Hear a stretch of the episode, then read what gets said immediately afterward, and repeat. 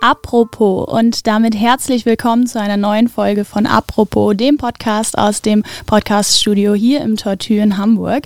Heute wieder mit Britta am Mikrofon und mein Gast heute ist Ben Mieter. Hi Ben. Hallo, schön, dass ich da sein darf. Ja, schön, dass du da bist. Ben ist Managing Director bei der Carsten Janke Konzertagentur. Und was deine Aufgabe so als Managing Director ist, ähm, wie sich dein Arbeitsalltag so gestaltet und wie viel Kontakt du so mit den Stars und Sternchen hast, ähm, hören wir vielleicht später auch noch. Aber bevor wir so richtig loslegen, gibt es ja bei uns immer die Lostrommel. Ich darf dich bitten, einmal ganz kräftig zu drehen und mir dann zu verraten, welche Nummer du bekommst.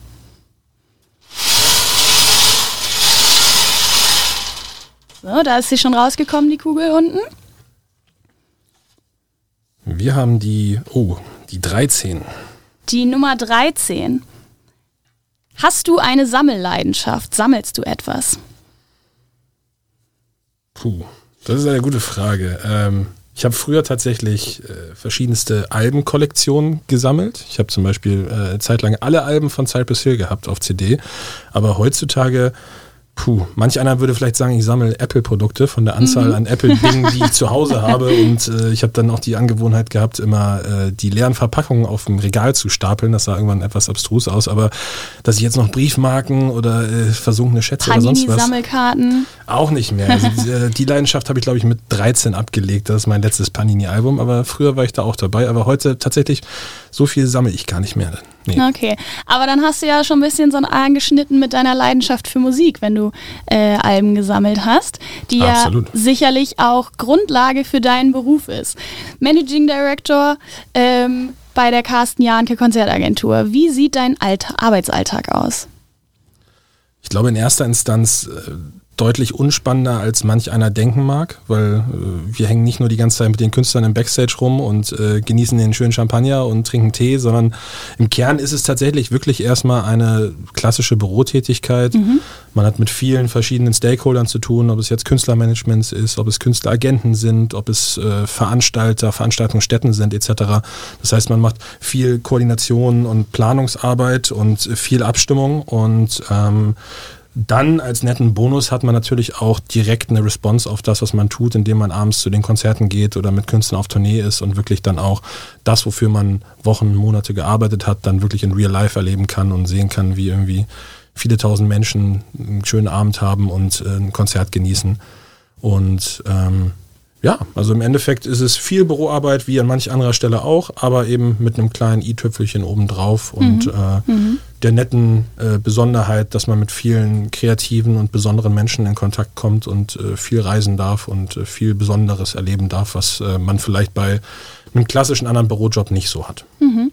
Und wie bist du dazu gekommen? Gib uns mal so einen kleinen Ablauf von deinem Werdegang, wie du zum Managing Director geworden bist, letztlich wie du dann hier in dieser Podcast-Box gelandet bist. Uh, das ist kein langweiliger. Also ähm, der Namensgeber der Carsten Janke Konzertdirektion, Carsten Janke, ist mhm. mein Opa und ich bin sein Enkel. Insofern bin ich quasi schon, ich sag mal. Familienbetrieb also. Familienbetrieb mhm. auf jeden Fall. Mhm. Und äh, ich sage immer gern, ich habe das quasi schon mit der Muttermilch aufgesogen, weil ich quasi seit frühester Kindheit so als kleiner Racker schon Backstage auf den Konzerten war und da mein Unwesen getrieben habe. Und insofern kannte ich das eigentlich nicht anders, damit aufzuwachsen. Habe dann angefangen während der Schulzeit, wo andere, was weiß ich, Regale aufgefüllt haben oder für die Apotheke Dinge ausgefahren haben, mhm. habe ich halt in meinen Ferien und in meiner Freizeit dann gerne im Büro ausgeholfen und was weiß ich, Dinge kopiert oder Akten sortiert oder ähnliche Fleißarbeiten gemacht. War so mit auch dann, ja, ab frühesten äh, Schüleralter quasi damit verbunden. Habe dann mit 18, nachdem ich mein Abi gemacht habe, mich bewusst dafür entschieden, auch in die Richtung beruflich zu gehen. Mhm. Habe dann ein duales Studium gemacht, habe dann sozusagen da auch noch einen theoretischen Teil mit reingeholt und bin jetzt seit 2011 in verschiedensten Positionen im Hause Jahnke tätig. Erst äh, als äh, Booker, das heißt, ich habe mich um Konzerttourneen für Künstler gekümmert, bin dann seit 2014 auch Geschäftsführer oder Managing Director. Mhm. Und genau, jetzt äh, sitze ich hier, weil wir auch gerne mit euch zusammenarbeiten. Viele unserer Künstler das Tortue sehr schätzen mhm. und hier gute Zeit haben. Wir auch schon die ein oder andere feuchtfröhliche Nacht mit Künstlern von uns in der Bar Noir hatten und ähm, ja, das Haus uns sehr gut gefällt. Wir mit den Leuten, die hier arbeiten, sehr gut zusammenarbeiten und ähm, ja, das also sehr gut zu, ja, von unseren Künstlern angenommen wird, das Ganze hier. Ja, cool. Das freut mich auf jeden Fall sehr, dass äh, wir ja mit euch zusammenarbeiten dürfen und eure Künstler hier eine gute Zeit verbringen. Wie läuft denn dieser Prozess ab, wenn ihr jetzt Künstler auf der quasi auf der Palette habt, die äh, Konzerte mit euch machen, die Tourneen mit euch machen? Zur Frage, wo bringt ihr die unter? Geht das so ein bisschen künstlerspezifisch? Denkt ihr euch, Mensch, XY, der könnte gerne im Tortue unterkommen oder der, den buchen wir lieber mal woanders ein? Das ist ganz unterschiedlich. Also mhm.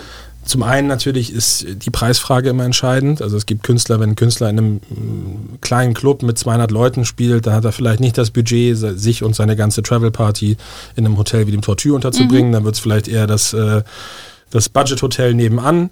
Ähm, dann gibt es aber natürlich auch viele größere Künstler, mit denen wir zusammenarbeiten, die dann auf einen gewissen Standard Wert legen. Da spielen dann auch, gerade wenn es dann um fünf Sterne geht, manchmal Nuancen mhm. Irgendwie eine entscheidende Rolle. Das eine hat das bessere Gym, das andere Hotel hat das bessere Frühstück und ähnliches. Und da waren bis dato sehr viele äh, Künstler sehr happy mit dem Gesamtpaket, was das Tortue so anbietet. Und dann ist natürlich auch eine entscheidende Frage, möchte der Künstler überhaupt Hotel haben? Weil viele Künstler sind auch mit sogenannten Nightlinern unterwegs, also mhm. also Bussen, in denen mhm. sie nachts schlafen können, wo sie von Stadt zu Stadt fahren. Und dann stellt sich manchmal gar nicht die Frage nach einem Hotel, weil sie dann nach der Show direkt in den Bus gehen und äh, von Hamburg weiterfahren nach Köln oder ähnliches. Und mhm. ähm, dann gibt es ja keine Option. Insofern kommt es immer darauf an, welcher Künstler es ist, wie sieht das Budget aus, was sind die Anforderungen und ob er überhaupt in unserer schönen Stadt schlafen möchte oder ob es dann ein bisschen weitergehen soll. Ja, du hast es auch eben schon so ein bisschen gesagt, ihr habt die eine oder andere feuchtfröhliche Nacht hier an der Bar verbracht. Kommt es denn wirklich noch vor, dass es mal so, so ein Hotelzimmer mal so Rockstar-mäßig zugerichtet wird oder ist das nur so Klischee aus den vielleicht vergangenen Jahrzehnten aller Rolling Stones? Na, äh, du brauchst auch keine Namen nennen. Ja, okay, okay, okay. Also grundsätzlich glaube ich, dass in der heutigen Zeit viele Künstler schon, sagen wir ein wenig, äh, budgetbewusster geworden sind. So ein zerlegtes Hotel, ich weiß nicht, was ihr aufschreibt dafür, aber kostet dann, glaube ich, auch schon im Markt. Das muss man sich erstmal mhm. leisten können. Und wenn, was weiß ich, wenn die Gage vom Abend 20.000 ist, das äh, zerrockte Hotel aber 25.000 kostet, dann geht das nicht so wirklich auf, wenn man das mehrfach auf der Tour macht. Insofern mhm. gibt es davon, glaube ich, immer weniger. Ich glaube, es ist auch ein Stück weit genreabhängig. Also ähm, die, die ganz krassen Rockstars, von denen gibt es ja immer weniger im Endeffekt. Also die, die altern dann auch ein bisschen und was weiß ich, die Rolling Stones, die vielleicht vor 20, 30 Jahren noch ein bisschen aktiver waren, was äh, die systematische Zerstörung von Hotelzimmern mhm. anbelangt, sind jetzt vielleicht auch ein bisschen Jahre gekommen und sagen so, ah, mit Mitte 70 muss ich jetzt nicht noch irgendwie den Schrank hier umschmeißen.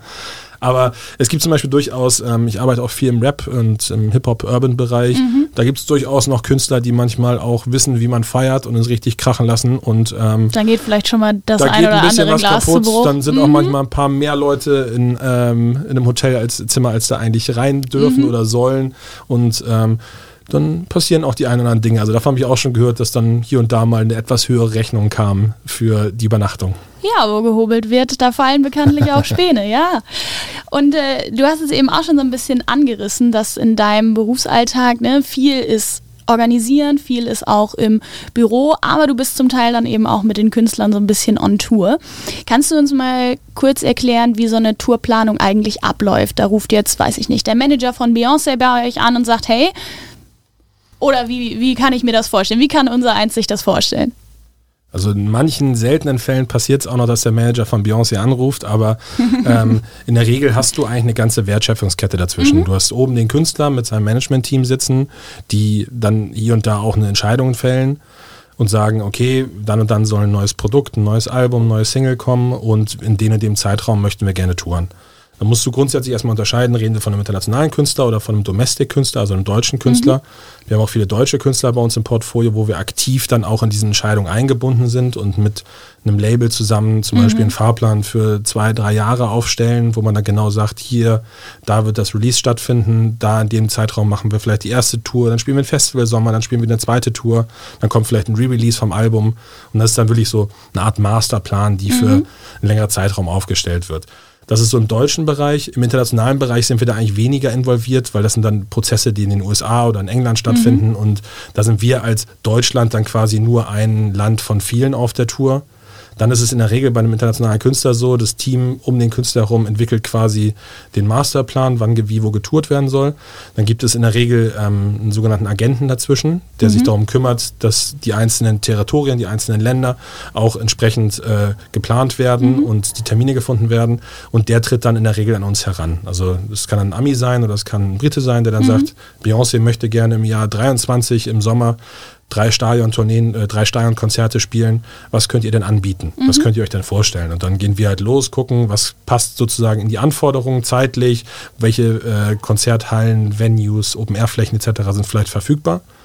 Und dann wird gemeinsam quasi so ein Plan aufgestellt mhm. und geguckt, irgendwie, was passt zusammen. Das ist dann oftmals gerade für so einen Agenten dann auch ein großes Gepuzzle, wenn er da, was weiß ich, bei einer Welttournee auf fünf Kontinente, fünf Kontinenten in 30, 40 Ländern irgendwie verschiedene Termine zusammenschieben muss. Aber das Puzzle wird dann irgendwann zusammengefügt und dann gibt es irgendwann eine fertige Beyoncé-Tournee. Und dann heißt es, okay, Beyoncé spielt nächstes Jahr am 23. Juni im Volksparkstadion und darauf basierend geht dann natürlich eine große Werbekampagne los. Dann werden mhm. verschiedene Parameter festgelegt. Wann geht man in die Ankündigung? Wann geht man in den Vorverkauf?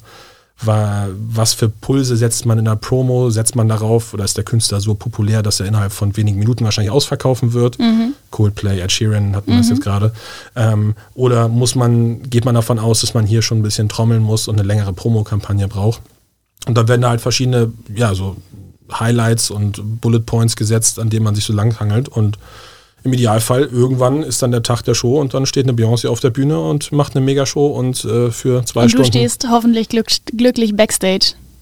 Im Idealfall, wenn alle zu happy sind, die Leute eine gute Zeit haben, die, der Künstler die beste Show liefern kann, weil alles drumherum stimmt, dann sind wir auch happy und dann haben wir auch eine gute Zeit und dann kann man auch hier und da sich vielleicht mal den einen oder anderen Drink äh, zur Feier gönnen. Sehr gut. Du hast ja sicherlich dann auch schon viele Konzerte live mitbekommen, gehört ja eben auch zu deinem Berufsalltag. Hast du ein ganz besonderes Konzert-Highlight, was in deiner Erinnerung ganz groß ist? Also, äh, das ist ja immer so die legendäre Frage, was war so das beste Konzert äh, so ein Gänsehautmoment, genau. ja. Also ich erinnere mich immer noch daran, wirklich, wie ich äh, als jüngerer Teenager bei Eminem im Volksparkstadion war. Das war die Anger Management Tour. Ich glaube, das war Ah, 2000 2001 ah, oder 2003, ich weiß nicht genau Datum, aber das war tatsächlich legendär. Also das war auch noch eine Tour Eminem mit 50 Cent, der gerade irgendwie durchgestartet ist, mit äh, D12, Support Cypress Hill und Exhibit. So, das war wirklich, also ein Line-Up, wie das wahrscheinlich ich höre, heute. Das klingt nach genau. einem fetten Line-Up, ja. Genau. Und auf der Bühne war so ein, äh, so ein Vergnügungspark-Setup aufgebaut. Eminem ist in so einem Riesenrad runtergekommen und das war wirklich, also da ist man aus dem Staunen und aus äh, der Freude gar nicht mehr krieg, rausgekommen. Ich krieg Gänsehaut bei der Vorstellung, ja, weil genau. ich glaube, da, da muss eine Stimmung gewesen sein. Wow. Absolut. Also Mega. wie das für Rap-Künstler ja so üblich ist, hat er, glaube ich, die Menge anderthalb oder zwei Stunden warten lassen, also zwischen mhm. Support und dann bis die Show losging. Aber die Leute waren alle gut drauf und haben die ganze Zeit Laola-Welle über die Ränge gemacht, wo du auch gedacht hast, was ist hier eigentlich los? Irgendwie, eigentlich braucht es den Künstler gar nicht mehr, die Leute machen so schon genug Stimmung. Und das ist tatsächlich immer noch was, obwohl es jetzt ja auch schon bei mir dann 20 Jahre her ist, mhm. was mir immer noch im Gedächtnis geblieben ist und was wirklich so one of a kind war. Ja. Trifft das auch so deinen persönlichen Musikgeschmack, so Rap, Hip-Hop? Oder ist da, hast du noch andere äh, musikalische Vorlieben? Also äh, wie sagt man berufsbedingt jetzt so schön, ich, äh, mein Musikgeschmack ist inzwischen gute Musik. Mhm. So, aber ursprünglich bin ich mal mit ja, Hip-Hop, Rap, äh, Urban-Musik so sozialisiert worden. Also die ersten Sachen waren tatsächlich auch irgendwie so Eminem oder Dr. Dre's 2001 oder damals äh, Bambule von den absoluten Beginnern, mhm. so das so, oder die Fugees-Alben und solche Sachen. Also das ist so das, wo ich herkomme. Und da wird man ja ein bisschen älter und am Anfang ist alles andere noch der Teufel und auf gar keinen Fall würde ich jemals Rock oder Pop hören und mhm. irgendwann werden dann die Scheuklappen so ein bisschen abgelegt und man wird offener und sieht auch, ey, im Rock gibt es auch super Sachen und im Pop und selbst irgendwie, was weiß ich, in der Neoklassik gibt es tolle Sachen. Mhm. Und inzwischen würde ich eigentlich schon sagen, klar, irgendwie so die urbane Musik ist immer noch so große Leidenschaft, aber ich höre auch viel Rock inzwischen, ich höre viel elektronisch. Ich äh, arbeite zum Beispiel auch mit einem Künstler wie Ludovico Einaudi, der ja wirklich in der Klassik bis Neoklassik mhm. ist, so was ich auch total stimmungsabhängig total super finde. Also inzwischen wird man dadurch, dass man auch berufsbedingt ja sehr viel Input bekommt, was mhm. für Musik es da draußen gibt und was es auch an tollen neuen Sachen gibt, höre ich eigentlich sehr breit ja. äh, gefächert. Das ist ein gutes Stichwort, neue Sachen.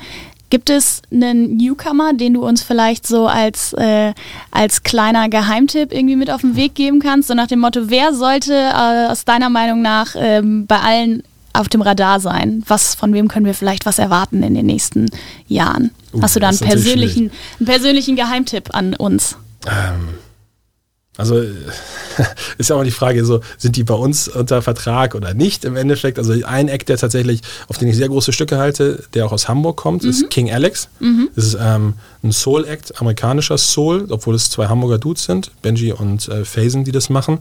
Ähm, hat so ein bisschen eine Mischung aus The Weeknd, Frank Ocean, mhm. mhm. Ähm, aber eben aus Deutschland. Also von denen äh, wird man, glaube ich, noch definitiv ein bisschen was hören. So, die fangen jetzt gerade an und äh, so haben die ersten, die ersten kleinen Wellen, die sie schlagen.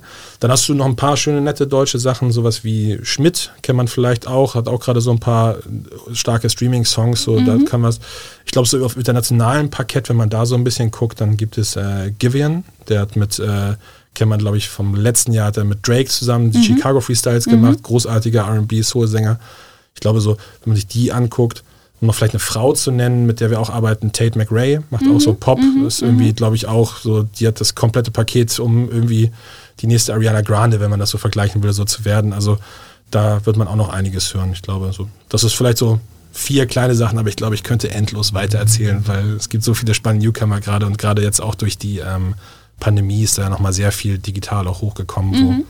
man ein bisschen mehr Zeit hatte im Lockdown, sich vielleicht auch mal neue Sachen anzugucken ja. und ein bisschen so die die Perlen rauszusuchen und so ein bisschen, wie sagt man so schön, in the crates zu diggen. Insofern. Mm. Ähm, okay. Ja. Wie hat sich eure Branche oder wie hat sich deinem, deiner Meinung nach, na, von deinem Eindruck aus, äh, eure Branche denn so durch die Corona-Zeit entwickelt? Ich meine, wenn man jetzt so ein bisschen auch schaut, es gab viele Hybridveranstaltungen, ähm, Livestreamings von zu Hause, Wohnzimmerkonzerte und solche, solche Geschichten. Ähm, wo siehst du auch die Entwicklung in der Hinsicht für eure Branche? Also ich glaube, ein, ein Kernfaktor, den die Entwicklung oder die ganze Pandemie gezeigt hat, ist definitiv, dass ähm, man das Live-Erlebnis, mehrere tausend Menschen, die zusammenkommen und zeitgleich auf einen Beat oder auf ein Ereignis reagieren, äh, dass du das durch nichts ersetzen kannst. Also mhm. Wir haben jetzt alle irgendwie gelernt, okay, Streaming-Veranstaltungen gibt es und es gibt hybride Veranstaltungen und wir machen Zoom-Partys, während wir uns irgendwie zusammen Stream angucken oder ähnliches, aber es findet alles digital statt. Aber ich glaube, jeder lächzt so ein bisschen nach ähm, ja, Nähe und äh, einem Gemeinschaftserlebnis, gemeinsam wieder Dinge zu erleben. Also das ist auch das, was ich jetzt so bei Konzerten, die ich jetzt schon mit äh, größeren Zuschauermengen wieder gesehen habe, schon so erlebt habe. Also auch gerade in England, wo inzwischen ja alles wieder möglich ist, wenn da so 3000 Leute sind, mhm. so das ist äh, teilweise sind die wie von Sinn. Also das ist wirklich, äh, als wenn... Beseelt, berauscht. Beseelt, berauscht, absolut. Ja. So. Also das ist da wirklich so komplette Ekstase. Mhm. Ich glaube, das hat auf jeden Fall gezeigt, so der Kern unserer Branche, das, was wir machen, wir handeln, wenn man handeln sein will, aber wir, wir generieren Emotionen im Endeffekt mhm. und wir generieren Gemeinschaftserlebnisse. Und ich glaube, das kannst du durch nichts ersetzen, auch wenn man jetzt natürlich so hybride Veranstaltungen Stichwort ist für die Zukunft oder sein mag. Aber das wirst du durch nichts ersetzen. Und ich glaube, was wir ansonsten gelernt haben, ist, dass wir eh schon immer eine sehr flexible Branche waren, die, mhm. weil es auch Kern unserer Tätigkeit ist, ist ja so ein bisschen so Feuerlöschen, Troubleshooten, so. Und wir haben jetzt eigentlich gelernt, so uns gefühlt teilweise täglich, aber teilweise auch wöchentlich auf ähm, verschiedene neue Verordnungen, Herausforderungen, Gesetzgebung, Entscheidungen, ähnliches anzupassen. Und das machen wir eigentlich seit Beginn der Pandemie, mhm. wo wir gesehen haben, so, oh, okay, das, was wir normalerweise machen, ist nicht möglich, deswegen machen wir jetzt Autokinokonzerte. Ah, Autokinokonzert ist auch nicht das, was wirklich Spaß macht, also machen wir irgendwie Veranstaltungen mit Strandkörben oder auf Abstand und versuchen irgendwie hybride Modelle hinzubekommen. Und ähm, ja, eigentlich erfindet man sich immer so ein bisschen neu und versucht mhm. irgendwie den Kern seines Schaffens irgendwie dann doch den Leuten nahezubringen. Und ich glaube, das hat es nochmal gezeigt und auch jeden nochmal ein bisschen flexibler und ein bisschen wandlungsfähiger machen lassen während der gesamten Pandemie. Und ich glaube, das, das ist so ein Learning, was man mitgenommen hat hier und da, was bei uns ja auch immer so ein bisschen in der Branche so Ellbogengesellschaft war, mhm. hat man jetzt so ein bisschen mehr Solidarität gemerkt. Da ist jetzt die Frage, wenn es wieder richtig losgeht, wie lange hält der Solidaritätsgedanke, mhm. aber man ist schon so ein Stück weit zusammengewachsen. Und was wir definitiv auch gemerkt haben, ist, dass wir ein bisschen mehr Lobbyarbeit machen müssen, weil viele haben da draußen so, die kennen natürlich die großen Stars, die die Konzerte machen, aber was für eine große Maschinerie dahinter ist und mhm. wie viele Leute da im Endeffekt auch werkeln müssen, damit es ein erfolgreiches Event wird, das hat der Otto Normalbürger, glaube ich, nicht so auf dem Schirm oder zumindest die Politik hat es nicht ähm, auf dem Radar und da müssen wir vielleicht auch zukunftsweisend mhm. noch ein bisschen mehr dran arbeiten, um auch mal zu sagen, so hey, uns braucht ihr auch, damit ihr irgendwann auch mal schöne Konzerte besuchen könnt und nicht nur die ganze Zeit in ledernen Sesseln im Bundestag sitzt oder so. Mhm. Gut, unsere Zeit geht so langsam zum Ende. Ich habe noch zwei Fragen für dich, die ich gerne noch, die ich gerne noch raushauen wollte. Gibt es einen Künstler, bei dem du mal so richtig starstruck warst, bei dem du mal weiche Knie gekriegt hast, den du kennenlernen durftest, wo du sagst, boah, das war ein toller Künstler, das war ein Idol? Schwer zu sagen. Ich, äh, ich Bist du bei niemandem nervös? Bist du noch nie? Na doch, also man hat natürlich eine gewisse Ehrfurcht oder mhm. einen gesunden Respekt, aber also mit dem Alter und ich glaube, so in frühen Kinderjahren oder in Teenagerjahren durfte ich wenig Stars kennenlernen, so in dem oder in dem Umfang. Aber äh, die internationalen Superstars, die lernst du dann auch nur am Rande. Das ist dann mhm. eher so, so ein Hi, ich bin der, der deutsche Dude hier, ich mache das hier so kennen. Also da ist dann mit vielen, ist das nicht so, also das also Jay-Z durfte ich mal äh, quasi äh, Grüßen aus nächster Nähe, ohne mhm. Hand geben, so das war schon so, oh, Jay-Z, okay. Aber ähm, sonst, also richtig starstruck, auch bei den größeren Künstlern, mit denen wir arbeiten, ist man eigentlich nicht, sondern das ist dann mehr so, ein, so eine professionelle Ebene, auf der man sich irgendwie befindet. Okay, alles klar. Und was würdest du sagen, ist das Beste an deinem Job? Ich glaube, das Beste ist, äh, dass wir mit einer unfassbar spannenden Materie arbeiten mhm. dürfen. Und auch wenn ich, wie ich anfangs schon sagte, es ein Bürojob ist, ist es immer ein bisschen anders. Es ist immer besonders. Du hast, darfst immer irgendwie mit tollen, kreativen Menschen und kreativen, tollen Konzerten arbeiten. Und ähm, dadurch wird es nie langweilig. Du hast immer neue Herausforderungen, auch wenn manche Kernprozesse oder bestimmter Workflow ähnlich ist, hast du immer ein bisschen was, was anders ist, weil jeder Künstler, jedes Konzert, jede ähm, Fangruppe ist anders und dadurch auch das, was du ähm, mit deinem Job machen musst. Und ähm, das ist ein total spannender, schöner, wandlungsfähiger Job der Spaß macht und gleichzeitig darf man mit tollen kreativen Künstlern irgendwie zusammenarbeiten, darf ein bisschen reisen und die Welt sehen und darfst da arbeiten, wo andere vielleicht den schönsten Abend in der Woche, im Monat, im Jahr haben. Insofern, das äh, kann ich jedem nur empfehlen. Wunderbar. Vielen, vielen Dank an dieser Stelle schon mal. Ich finde, du Sehr hast es eben auch schön betitelt, schön zusammengefasst. So, ihr arbeitet oder ihr schafft Emotionen, ihr schafft Verbindungen und äh, ich glaube, das kann man, das kann man auch hören. Ähm, dass du mit Leidenschaft dabei bist. Ich hoffe, dass ihr Zuhörer jetzt auch Bock habt auf das nächste Konzert, auf die nächste Veranstaltung. Ähm, wenn das so ist, dann schaut doch auf jeden Fall vielleicht mal auf der Internetseite von der Carsten Jahnke Konzertagentur vorbei. Da findet ihr alles zu den Künstlern und auch sicherlich äh, diverse Termine. Und äh, ja, ich bedanke mich bei dir, Ben. Vielen Dank für deinen Input, für deine Insights. Vielen Dank für die Einladung und dass ich hier das, das ja. durfte. Wir freuen uns darauf, wenn äh, du uns die nächsten Künstler vorbeibringst und es wieder feuchtfröhliche Abende an der Bar Noir gibt. Und ich hoffe, ihr habt beim Zuhören genauso viel Spaß gehabt wie ich hier beim Podcast-Interview. Ähm, wenn euch der Podcast gefallen hat, dann abonniert ihn gerne, lasst uns eure Kommentare über Social Media da und schaltet auch gerne beim nächsten Mal wieder ein zur neuen Folge von Apropos.